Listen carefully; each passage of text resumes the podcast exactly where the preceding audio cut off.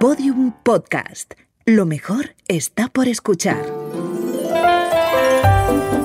Esenciales. Teatros del Aire.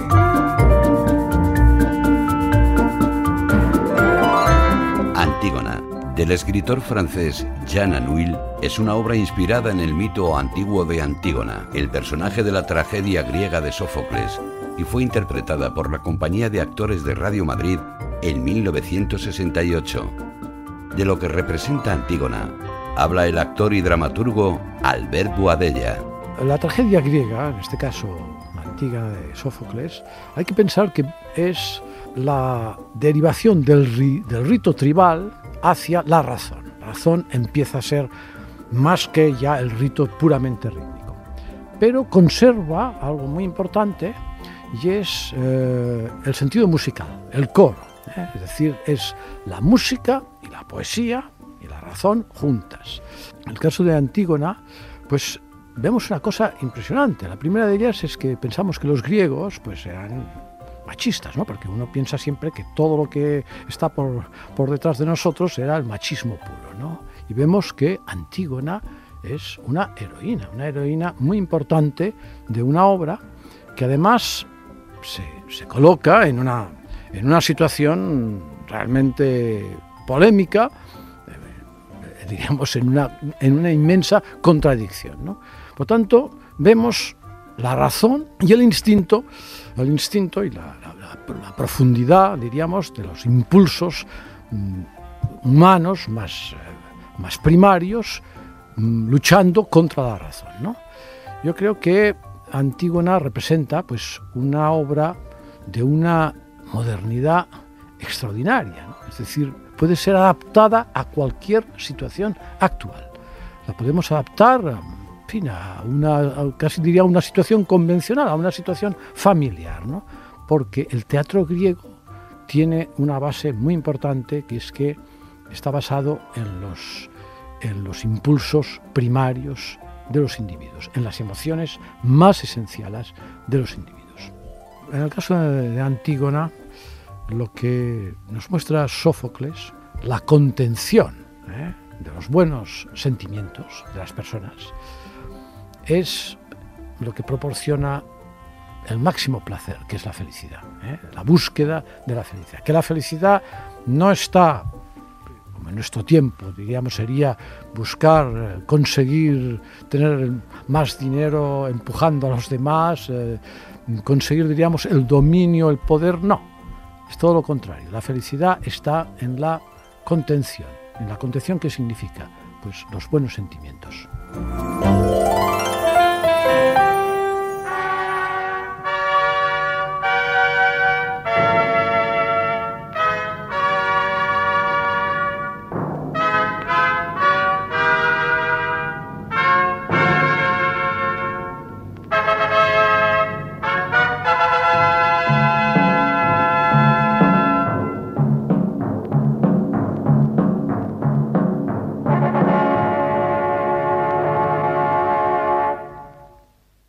Jean Anouilh ha situado la acción de Antígona en una Grecia irreal, inmediatamente después de la muerte de Edipo, padre de Antígona y de Ismena, y de dos varones, Eteocles y Polínice. Estos dos hijos, herederos de su trono, deberán gobernar un año cada uno. Eteocles, el mayor, fue el primero en ejercer este derecho acordado entre ambos, pero pasado el tiempo de su mandato, se negó a ceder el puesto a su hermano, por lo cual se batieron y dieron muerte. Utilizando estos elementos de la mitología y jugando con los personajes ya conocidos, Anuil nos ofrece con esta obra una Antígona de rara belleza, en la que, aprovechando los valores del drama clásico y sus característicos personajes, como la nodriza y el coro, pero con una visión muy personal, los transporta con sutiles anacronismos y delicada poesía hasta nuestros días, para hacer de esta obra uno de los hitos más importantes de su fecunda labor como creador en la dramaturgia de nuestro siglo. Antígona simboliza la idea del deber, con una ética romántica que no duda ante el mandato de su conciencia, aun sabiendo lo que la espera. Antígona es la rebeldía ante el poder impulsada por la piedad y por la intransigencia de su sentido moral. Una rebeldía cumplida con humana y portentosa serenidad que parece cincelada en el clásico frontispicio de un templo de la vieja Hélade con héroes y dioses a su alrededor. Los personajes en la Antígona de Anuil visten con los trajes de hoy y hacen referencias muy concretas al mundo actual, pero manteniendo bajo sus palabras y su vestuario todo el aliento del mundo clásico de ayer. Es una rara mezcla de helenismo y de actualidad para mejor ofrecernos la simbología que en su obra ha querido expresar este gran dramaturgo francés.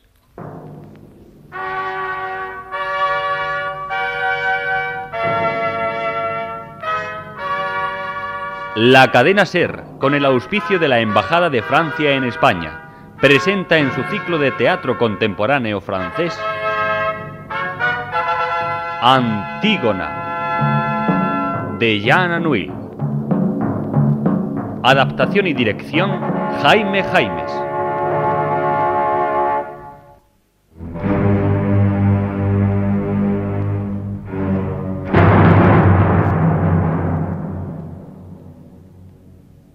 ¿De dónde vienes? De pasear, nodriza. Era hermoso. Todo estaba gris. Ahora no puedes imaginártelo. Todo está ya rosa, amarillo, verde. Se ha convertido en una tarjeta postal. Tienes que levantarte más temprano, nodriza, si quieres ver el mundo sin colores. Ha salido. Estuve en la puerta del fondo. La habías dejado abierta. En los campos todo estaba mojado. Es maravilloso. Hoy fui la primera que vio el día. Ya conozco la historia. He sido muchacha antes que tú. Tienes un enamorado. Sí, tengo un enamorado. ¿Mm? Y mi tío Creón lo sabrá. Déjame ahora. Está comprometida y a las cuatro de la mañana deja la cama para ver a otro y después contesta que la dejen en paz. ¿Sabes qué tendría que hacer yo? Pegarte como cuando eras pequeña y contárselo a tu tío. Nana, no deberías amenazarme. No debería ser tan mala esta mañana. ¿No tienes un enamorado? No, nana. ¿Te burlas de mí entonces? Ya ves, soy demasiado vieja. Eras mi preferida a pesar de tu mal genio. Tu hermana era más suave, pero yo creí que tú me querías y me decías siempre la verdad. Por favor, nana.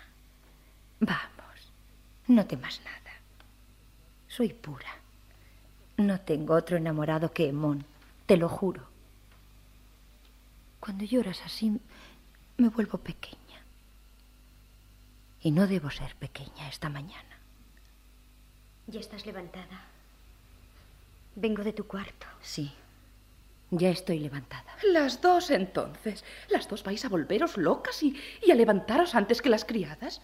¿Os parece bien estar de pie por la mañana en ayunas? ¿O ¿Os parece propio de princesas? Ni siquiera estáis vestidas. Vais a enfermar. Déjanos, nodriza. No hace frío, te lo aseguro. Ya estamos en verano. Vete a hacernos café. Quisiera un poco de café, por favor, nana. Me haría bien. Estás enferma. No es nada. Un poco de fatiga. Es porque me levanté temprano. ¿Sabes? Lo he pensado bien toda la noche. Estás loca. No podemos.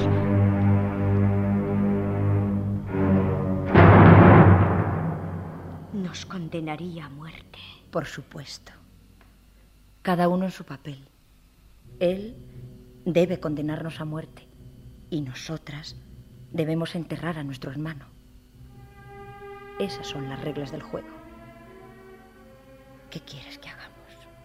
Yo no quiero morir. Yo tampoco hubiera querido morir. Escucha, he reflexionado toda la noche. Soy la mayor, la más equilibrada. Yo reflexiono. A veces no hay que pensar demasiado. Sí, Antígona. Es horrible. Y yo también compadezco a mi hermano, pero comprendo a nuestro tío. Yo no quiero comprenderle. Utiliza tú esos papeles. Antígona, te lo suplico. Está bien para los hombres creer en las ideas y morir por ellas, pero tú eres una mujer. ¿Qué le dirás a Emón? Emón Será enseguida asunto arreglado. Estás loca. Siempre me dijiste que estaba loca por todo. Desde siempre. Mi hermano muerto está rodeado ahora de una guardia exactamente como si hubiera conseguido ser rey. Acuéstate de nuevo. Estás pálida de fatiga. Te convenceré, ¿verdad? Me dejarás que te hable de nuevo. Te dejaré hablarme, sí. Os dejaré a todos hablarme. Toma, aquí tienes un buen café y unas rebanadas de pan. Come, paloma mía. Eres muy buena conmigo. Solamente voy a beber un poco. ¿Te sientes mal?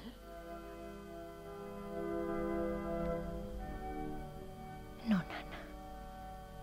Pero abrígame como cuando estaba enferma. Dame la mano, como cuando te quedabas al lado de mi cama. A Dulce, mi perra, vas a prometerme que no le gruñirás nunca más. Si se pusiera demasiado triste y a pesar de todo os pareciera que sigue esperando, quizá fuese preferible hacerla matar sin que sufriera demasiado. ¿Hacer matar a tu perra? Pero tú estás loca esta mañana. No, Nana. Ahí llega Emón, déjanos. Y no olvides lo que me has jurado. Perdóname, Emón, por nuestra disputa de anoche y por todo. Era yo la equivocada. Te ruego que me perdones. Bien sabes que te había perdonado. Apenas cerraste de un golpe la puerta. Todavía estaba allí tu olor y yo ya te había perdonado. ¿A quién le había robado ese perfume? A Ismena. No te rías esta mañana y apriétame fuerte. Así, con todas mis fuerzas. Escucha, Emón, quisiera... Quisiera decirte esta mañana... El chiquillo que hubiéramos tenido los dos lo hubiera defendido contra todo. Lo hubiera estrechado tan fuerte que nunca habría tenido miedo de nada. Te lo juro. Ni de la noche, ni de la angustia, ni de las sombras. Nuestro chiquillo Emón hubiera tenido una mamá pequeñita y mal peinada, pero más segura que todas las verdaderas madres del mundo. ¿Tú lo crees? ¿No es cierto? Sí, amor mío. ¿Y también crees que hubieras tenido una verdadera mujer? Tengo una verdadera mujer. Me quieres, ¿verdad? Tus brazos que me estrechan no mienten. No mienten tus grandes manos apoyadas en mi espalda, ni, ni esta gran confianza que me inunda cuando pongo la cabeza en el hueco de tu cuello. Sí, Antígona. Te quiero como a una mujer. Soy negra y pequeña. Ismena es rosa y oro como un fruto. Antígona. Cuando piensas que seré tuya, sientes como un gran agujero que se ahonda en medio de ti, como algo que muere. Sí, Antígona. Yo siento. Y quería decirte que hubiera estado muy orgullosa de ser tu mujer, tu verdadera mujer, en quien hubieras apoyado tu mano por la noche al sentarte sin pensar, como en una cosa tuya. Ya está. Ahora voy a decirte otras dos cosas. Y cuando las haya dicho, tendrás que salir sin hacerme preguntas, aunque te parezcan extraordinarias, aunque te hagan daño. Júramelo. ¿Qué vas a decirme? Jura primero que saldrás sin decirme nada, sin mirarme siquiera. Si me quieres, júramelo. Ya ves cómo te lo pido, júramelo, Emón. Es la última locura que tendrás que tolerarme. Te lo juro. Gracias. E- Es esto, primero lo de ayer. Tú me, me preguntabas hace un instante por qué había ido con un vestido de Ismena, con ese perfume y esa pintura en los labios. Era una tonta. Hice todo eso para ser un poco más parecida a las otras mujeres, para que me desearas. Para eso. Sí, y te reíste y discutimos, y mi mal carácter fue más fuerte y me escapé. Nunca podré casarme contigo. Emón, me lo juraste, vete. Vete enseguida sin decir nada. Si hablas, si das un solo paso hacia mí, me tiro por esta ventana. Te lo juro, Emón. Te lo juro por el chiquillo que los dos tuvimos en sueños. El único chiquillo que nunca tendré. Lo sabrás mañana. Por favor, vete, Emón. Es todo lo que puedes hacer todavía por mí si me quieres. Antígona. Estás ahí. No puedo dormir. Temí que salieras a enterrarlo a pesar de la luz. Estamos todos a tu alrededor. Emón, Nana y yo. Dulce, tu perra. Polínice ha muerto y no te quería. Siempre fue un extraño para nosotras, un mal hermano. Olvídalo como él nos había olvidado. No intentes lo que está por encima de tus fuerzas. Quédate con nosotros. No vayas esta noche, te lo suplico. Es demasiado tarde. Esta mañana, cuando me encontraste, venía de allí. Antígona.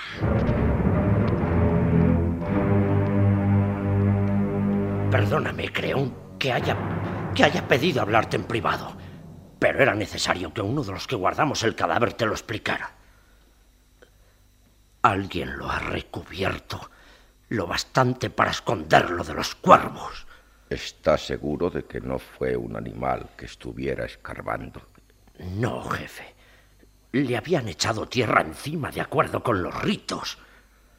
Fue alguien que sabía lo que estaba haciendo. ¿Quién se ha atrevido a desafiar mi ley? ¿Encontraste alguna huella? Nada, jefe. Nada más que un paso más leve que el andar de un pájaro. Después, el guardia Durán encontró más lejos una palita de niño oxidada. Pensamos que no podría ser un chico el que lo hizo. Pero el guardia la guardó para investigación. Un niño.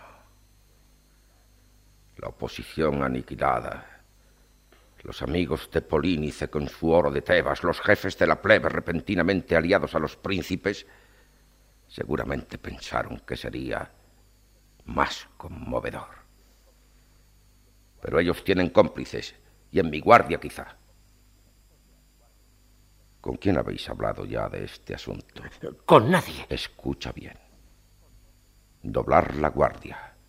Despedida al relevo. Es orden mía. Quiero que vosotros seáis los únicos que permanezcáis junto al cadáver y ni una palabra a nadie. Sois culpables de negligencia. De todos modos seréis castigados, pero si alguien habla, si corre por la ciudad el rumor de que el cadáver de Polínice ha sido enterrado, moriréis los tres.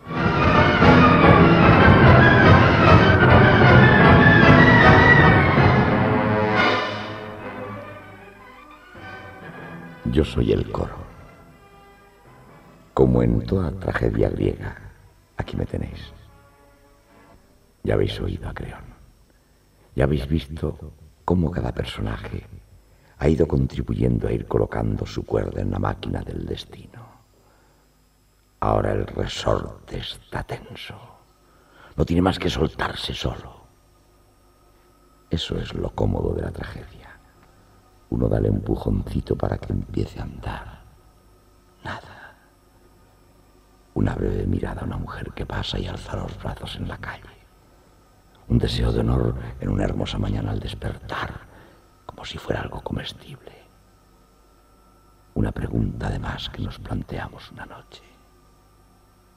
Eso es todo. Después, basta dejarla. La tragedia es limpia, es tranquilizadora, segura, porque se sabe que no hay más esperanza, que al fin uno ha caído en la trampa como una rata y que no tiene sentido gritar a voz en cuello lo que se tenía que decir, lo que nunca se había dicho ni se sabía siquiera. En el drama, el hombre se debate porque espera salir de él. Es innoble, utilitario.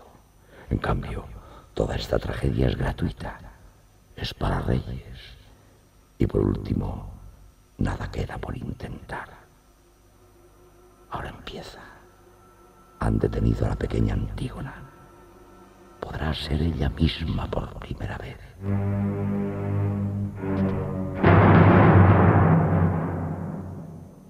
Vamos, Nada de historias. Se lo explicará el jefe. Yo solo conozco la consigna. Soltada esa muchacha. ¿Qué pasa? La hemos detenido junto al cadáver. ¿Qué ibas a hacer allí?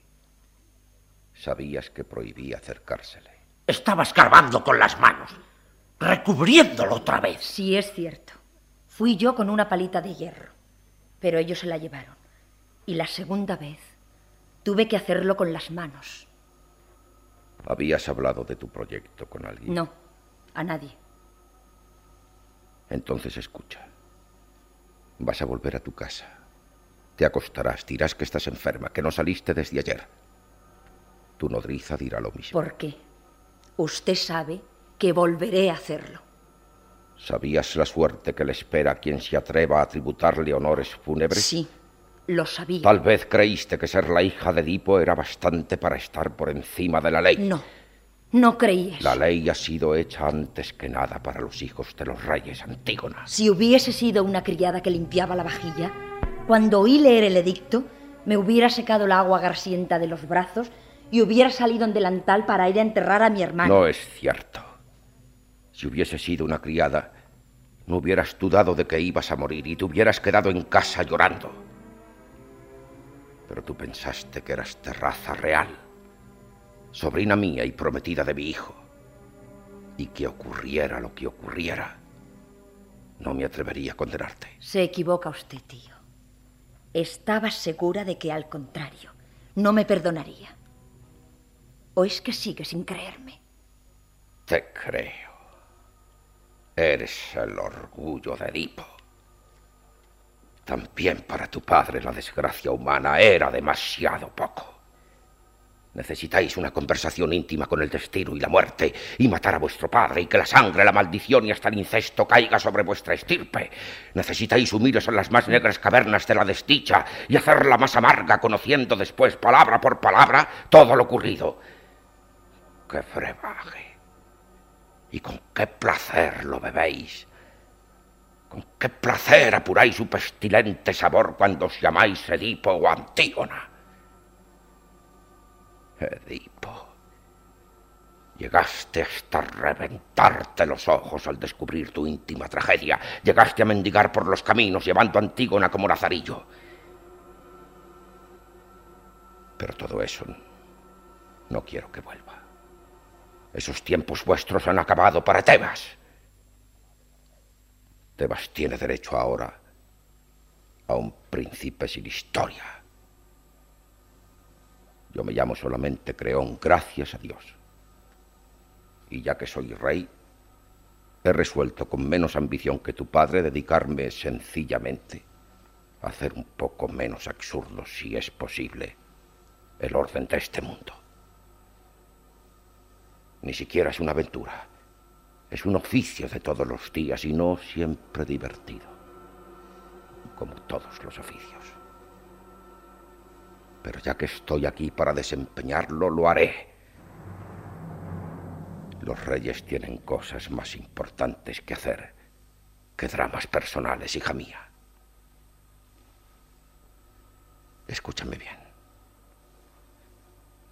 Eres Antígona, eres la hija de Diposea, pero tienes 20 años. Y no hace mucho esto se hubiera arreglado con un par de azotes. Condenarte a morir. No te has mirado bien, Corrión. Eres demasiado débil. Harías mejor en engordar un poco para dar un niño robusto a mi hijo Hemón.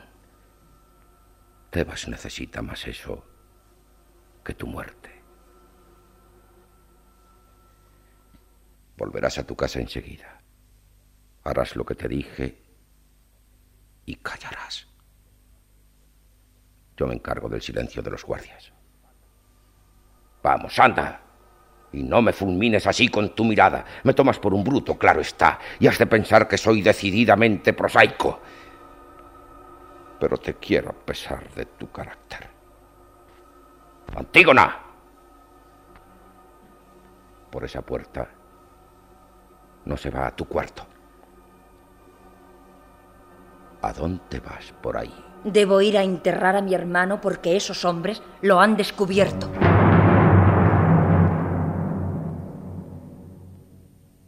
Así que tienes ganas de morir. Pareces una pequeña presa de caza. No se enternezca conmigo. Haga como yo. Haga lo que tiene que hacer. Pero si es usted un ser humano, hágalo enseguida. Eso es todo lo que pido. No tendré coraje eternamente, es cierto. Quiero salvarte, Antígona. Usted es el rey, lo puede todo, pero eso no puede hacerlo. No puede salvarme si yo no quiero. ¿Por qué no? Porque no debo. Tu actitud es absurda. Es la mía. Antígona, te pido que me comprendas. No quiero dejarte morir por. por una simple cuestión política. ¿Política? Sí, por ir contra el orden establecido. Ese orden debe respetarse y esa orden es mi mandato. Pero si nadie sabe que mi mandato ha sido vulnerado. Lo sé yo. Por los dioses, Antígona. Sé sensata. Trato de ser fiel a mí misma. Antígona. Recapacita conmigo. Polínice. Esa sombra desconsolada y ese cuerpo que se descompone entre mis guardias están ahí. Están ahí condenados por mí porque... porque mi política lo necesita. Tú eres mujer y no entiendes de esto. Todo es un problema político. No discuto si tuve razón o no al dar mi orden desde un punto de vista humano, pero mi política lo exigía y lo hice. Ahora no puedo volverme atrás. Ni contigo siquiera. Antígona. Tú vales más que esa inmolación estúpida a la que te empeñas en lanzarte como quien se lanza al precipicio. Es usted duro hasta en sus ideas. Si tanto le preocupa mi decisión, cambie usted su orden, pero no quiera que cambie yo mi conciencia. No soy tierno, pero soy delicado. Me gustan las cosas limpias. ¿Crees que no me asquea tanto como a ti esa carne que se pudre al sol? Pero para que los brutos a quienes gobierno comprendan, el cadáver de Polínice tiene que apestar toda la ciudad durante un mes. Es usted odioso. Sí, hija mía. El oficio lo exige. Lo que puede discutirse es si hay que hacerlo o no, pero de hacerlo tiene que ser así. ¿Por qué lo hace? Una mañana me desperté siendo rey de Tebas.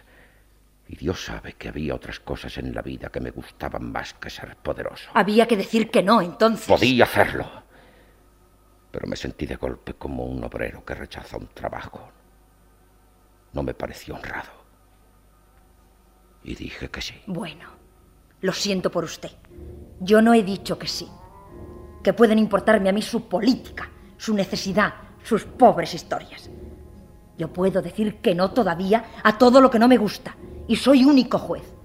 Y usted con su corona, con sus guardias, con su pompa, solo puede hacerme morir porque dijo que sí. Me diviertes. No. Le doy miedo. Por eso trata de salvarme. A pesar de todo, sería más cómodo conservar una pequeña Antígona viva y muda en este palacio. Es usted demasiado sensible para ser un buen tirano, eso es todo. Pero, sin embargo, me hará morir dentro de un instante, usted lo sabe, y por eso tiene miedo. Es feo que un hombre tenga miedo. Tengo miedo de verme obligado a hacerte matar si te obstinas. Y no quisiera hacerlo. Yo no me veo obligada a hacer lo que no quisiera. ¿Acaso usted tampoco hubiera querido negar una tumba a mi hermano? Dígalo. Sin embargo, lo hizo. Y me hará matar sin quererlo. Y eso es ser rey. Pobre creón. Con las uñas rotas y los moretones que tus guardias me hicieron, con el miedo que me retuerce las tripas, soy reina. Entonces ten lástima de mí y vive. El cadáver de tu hermano pudriéndose es precio suficiente para que Tebas tenga orden. Mi hijo te quiere. No me obligues a pagar contigo. No. Usted dijo que sí. Trata de entender, imbécil. Yo he tratado de comprenderte. Tiene que haber alguien que diga que sí. Tiene que haber alguien que gobierne la barca. Hace agua por todas partes, está llena de necedad, de crímenes, de miseria. ¿Te parece que aún queda tiempo para hacerse el refinado y pensar si hay que decir sí o no? Preguntarse si no habrá que pagar demasiado caro algún día y si se podrá ser un hombre después. ¿Lo comprendes? No quiero comprender. Eso está bien para usted. Pero yo estoy aquí para decirle que no y morir. Para decir que sí hay que sudar. Tomar la vida con las manos y meterse en ella hasta el cuello. Es fácil decir que no, aunque haya que morir. Basta con esperar, sin moverse. Esperar para vivir, esperar hasta para que le maten a uno. Es demasiado cobarde, es una invención de los hombres. Me desprecias, ¿verdad? Es curioso. A menudo he imaginado este diálogo con un hombrecito pálido que hubiera intentado matarme y de quien solo podría obtener desprecio. Pero no creí que sería contigo y por algo tan estúpido. Escúchame por última vez. El papel que me ha tocado representar es el del tirano, el del malo, pero es el mío. Y debo ser tan fiel a él como tú quieres serlo a ti misma. ¿Me crees? Sí. Entonces debes convencerte de que no vacilaré. Aunque me veas intentar vencer tu intransigencia. Si me obligas a llegar hasta el final, no vacilaré. Y te haré matar. Lo sé. Entonces recapacita. Yo sé bien cuál es mi papel. Pero antes de que me obligues a llegar a sus límites extremos, quiero que tú estés bien segura del papel tuyo. ¿Sabes por qué vas a morir, Antígona? ¿Sabes al pie de qué historia sórdida vas a firmar para siempre con tu nombre ensangrentado? ¿Qué historia? La de Teocles y Polínice. La de tus hermanos. Nadie en Tebas la sabe, salvo yo. Pero me parece que tú hoy también tienes derecho a saberlo. No es muy agradable. Ante todo, ¿qué recuerdas de tus hermanos? Dos compañeros de juego que seguramente te despreciaban, te rompían las muñecas y cuchicheaban en secreto para hacerte rabiar. Después admiraste sus primeros cigarrillos, sus primeros pantalones largos, sus salidas por la noche. Empezaron a oler a hombre. Y ya no te miraron más. Yo era una mujer. Tú veías llorar a tu madre, a tu padre colérico. Oías golpear la puerta cuando volvían y sus risas en los corredores pasaban delante de ti tambaleantes y oliendo a vino. Una vez me escondí detrás de una puerta. Era por la mañana. Nos levantábamos y ellos volvían. Polínice me vio. Estaba muy pálido, con los ojos brillantes y muy guapo con su traje de gala. Vaya, ¿estás ahí? dijo. Y me dio una gran flor de papel que traía de la fiesta. Y tú conservaste esa flor, ¿verdad? ¿Quién se lo dijo?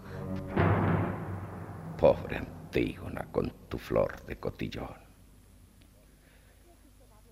¿Sabes quién era tu hermano? Sé que usted va a hablarme mal de él. Un pobre juerguista imbécil, un carnicero duro y sin alma, un bruto que solo servía para correr a más velocidad que los otros en los coches y para gastar más dinero en los bares. Yo estaba presente cuando tu padre acababa de negarle un dinero que había perdido en el juego. Se puso pálido y levantó la mano contra él gritando una palabra Eso infame. no es cierto. Su puño de bestia cayó sobre el rostro de tu padre. Fue un espectáculo repugnante. Tu padre se quedó con la cabeza entre las manos. Sangraba por la nariz y lloraba. En un rincón, Polínice bromeaba encendiendo un cigarrillo. Eso no es cierto. Tú tenías doce años. No le visteis durante mucho tiempo. ¿Es cierto? Es cierto. Después de aquella disputa tu padre no quiso denunciarle. Polínice se alistó en el ejército y empezó la caza del hombre contra tu padre, contra aquel viejo que no se decidía a morir y a dejar el trono. Los atentados se sucedían y los matones siempre acababan por confesar que recibían dinero de él. Eso es lo que quiero que sepas. Ayer hice grandes funerales a Eteocles. Él es ahora un héroe, un santo para Tebas. Los niños de las escuelas dieron sus monedas para las coronas. Los ancianos, falsamente conmovidos, magnificaron al buen hermano, al hijo fiel de Edipo, al príncipe leal. Yo pronuncié un discurso y todos los sacerdotes de Tebas en pleno asistieron al acto con caras de circunstancias y los honores militares. Era precioso. Pero voy a decirte algo horrible que solo yo sé. Eteocles, ese premio a la virtud, no valía más que Polínice. El buen hijo también había intentado matar a su padre. El príncipe leal había decidido también vender a Tebas al mejor postor. ¿Crees que miento? Tengo pruebas de que la traición por la que el cuerpo de Polínice se pudre al sol. Eteocles, que descansa en una tumba de mármol, también se preparaba para cometerla. Fue casual que Polínice diera el golpe antes. Teníamos que vernosla con dos ladrones de feria que se engañaban uno a otro y se degollaron como dos pillos que eran por una cuestión de cuentas. Pero he tenido que convertir en héroe a uno de los dos. Mandé buscar sus cadáveres entre los otros. Los encontraron abrazados sin duda por primera vez en su vida. Después la carga de la caballería argiva les pasó por encima. Estaban irreconocibles, Antígona. Hice recoger el cuerpo menos estropeado para los funerales nacionales y mandé que se dejara pudrir el otro donde estaba. Ni siquiera ser cuál es y te aseguro que me da lo mismo. Cásate pronto, Antígona. Y sé feliz. La vida no es lo que tú crees. Es un agua que los jóvenes dejan escapar sin saberlo. Entre los dedos abiertos. Cierra las manos. Reténla. Y conseguirás la felicidad. ¿Qué será mi felicidad? ¿En qué mujer feliz se convertirá la pequeña Antígona? ¿Qué mezquindades tendrá que hacer día a día para arrancar con los dientes su pedacito de felicidad? Dígame, ¿a quién deberá mentir? ¿A quién sonreír, venderse? ¿A quién deberá dejar morir apartando la mirada? Anda, empieza, empieza como tu padre. Como mi padre, sí. Somos los que plantean las preguntas hasta el fin hasta que ya no quede en la realidad una pequeña posibilidad de esperanza. Antígona. ¿Qué quieres tú ahora? Antígona, perdóname. Ya ves, vengo. Tengo coraje. Ahora iré contigo. No. Ahora no. Tú no. Yo. Yo sola. No te figures que vendrás a morir conmigo ahora. Sería demasiado fácil. No quiero vivir si tú mueres. No quiero quedarme sin ti. Tú has elegido la vida. Yo la muerte. Déjame ahora. Había que ir esta mañana de noche en cuatro patas. Escarbar la tierra con las uñas mientras ellos estaban cerca y dejarse apresar como una ladrona. Bueno, pues iré mañana. ¿La oyes, Creón? Ella también. ¿Quién sabe si no se contagiarán otros al escucharme? ¿Qué esperas para hacerme callar? para llamar a los guardias. Vamos, Creón, un poco de coraje. No es más que un mal rato. Vamos, ya que no hay más remedio. ¡Guardias! Lleváosla. Por fin. Creón. Antígona. Antígona.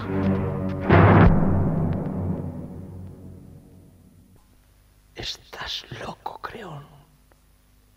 ¿Qué has hecho? Tenía que morir.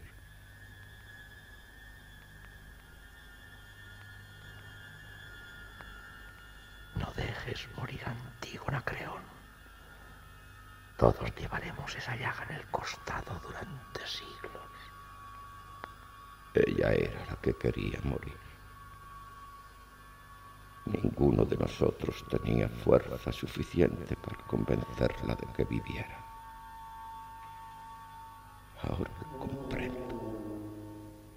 Antígona nació para estar muerta. Quizá ni ella misma lo supiera, pero Polínice era solo un pretexto. Cuando tuvo que renunciar a ese, encontró otro. Lo importante era morir. Era una niña, Creón.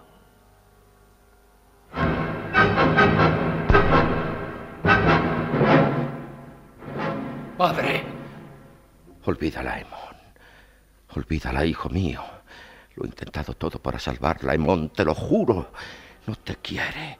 Hubiera podido vivir, pero prefirió su locura y la muerte. No se puede ganar tiempo. Hacerla escapar mañana. La multitud ya lo sabe. Aúlla alrededor del palacio. No puedo. Padre, la multitud no es nada. Tú eres el amo. Soy el amo antes de la ley, no después. Padre, soy tu hijo.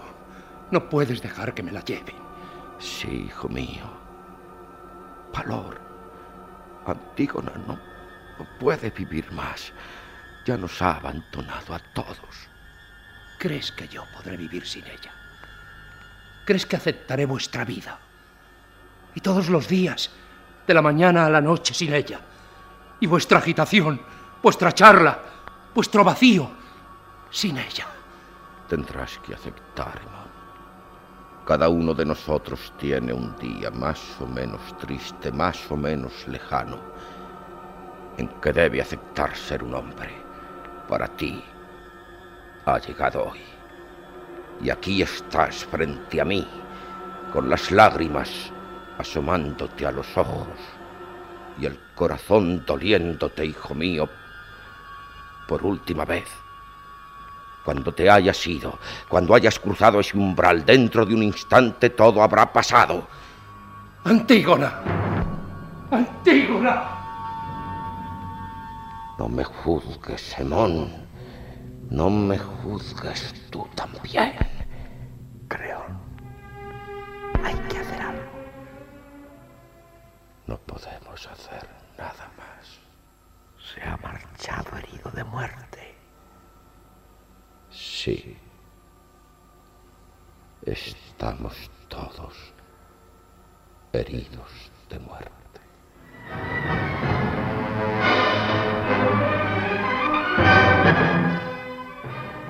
Acababan de arrojarla al pozo cuando se oyeron quejas que no eran de Antígona. Creón ha sido el primero en adivinar y lanzar un alarido de loco. ¡Quitad las piedras! Emón mira al viejo que tiembla y sin decir nada se hunde la espada en el vientre, se extiende junto a Antígona, besándola en medio de un charco de sangre.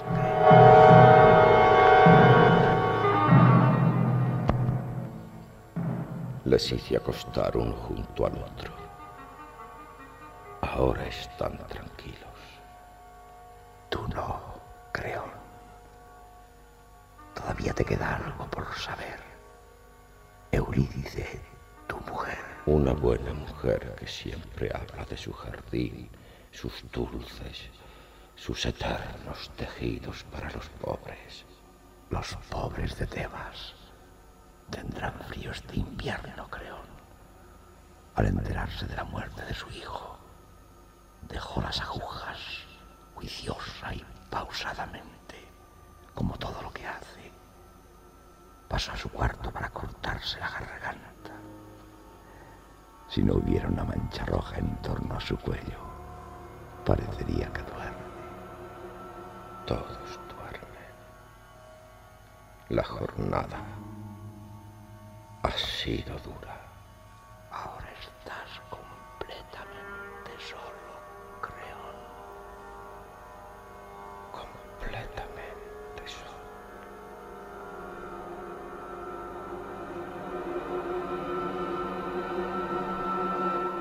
Señor.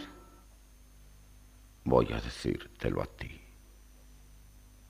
Los otros no lo saben.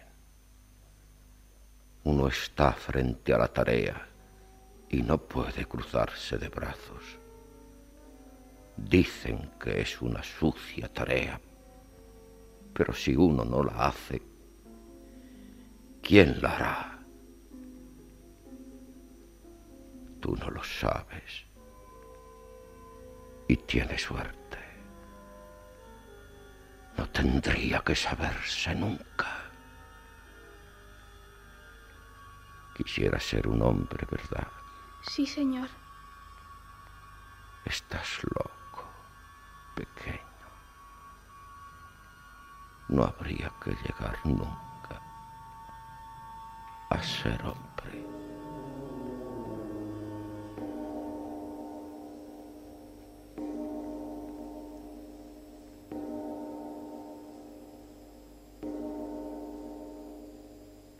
Las cinco.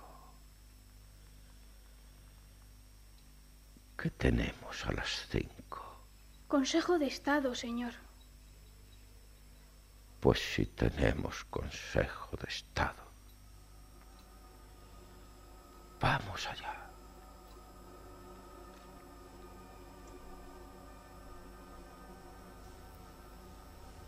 Sí, es cierto. Sin la pequeña Antígona, todos hubieran estado más tranquilos. Lo están de todas formas. Los que tenían que morir han muerto. Los que creían una cosa y los que creían todo lo contrario. Y aún los que no creían nada y se vieron envueltos en el asunto sin comprenderlo. Todos muertos, rígidos, inútiles, Y los que aún viven comenzaron despacio a olvidarlos y a confundir sus nombres. Se acabó. Antígona está calmada ya. Jamás sabremos de qué fiebre. Su deber le ha sido perdonado. Un gran sosiego cae sobre Tebas y sobre el palacio vacío donde Creón espera la muerte. Solo quedan los guardias. A ellos todo esto les da igual. Continúan jugando a las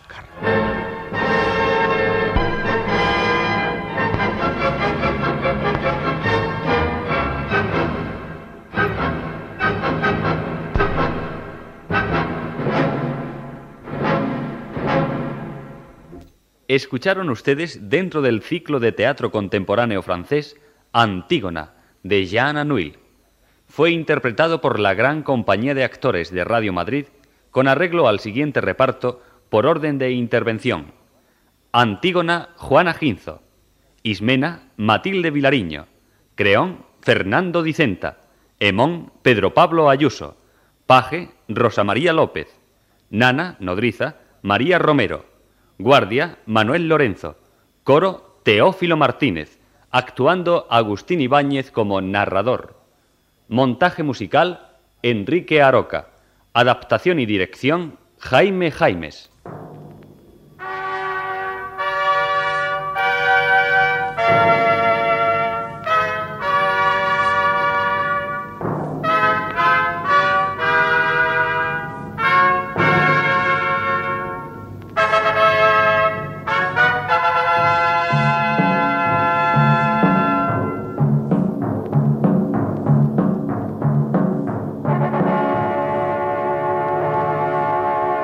Síguenos en Twitter, arroba podiumpodcast y en facebook.com barra podiumpodcast.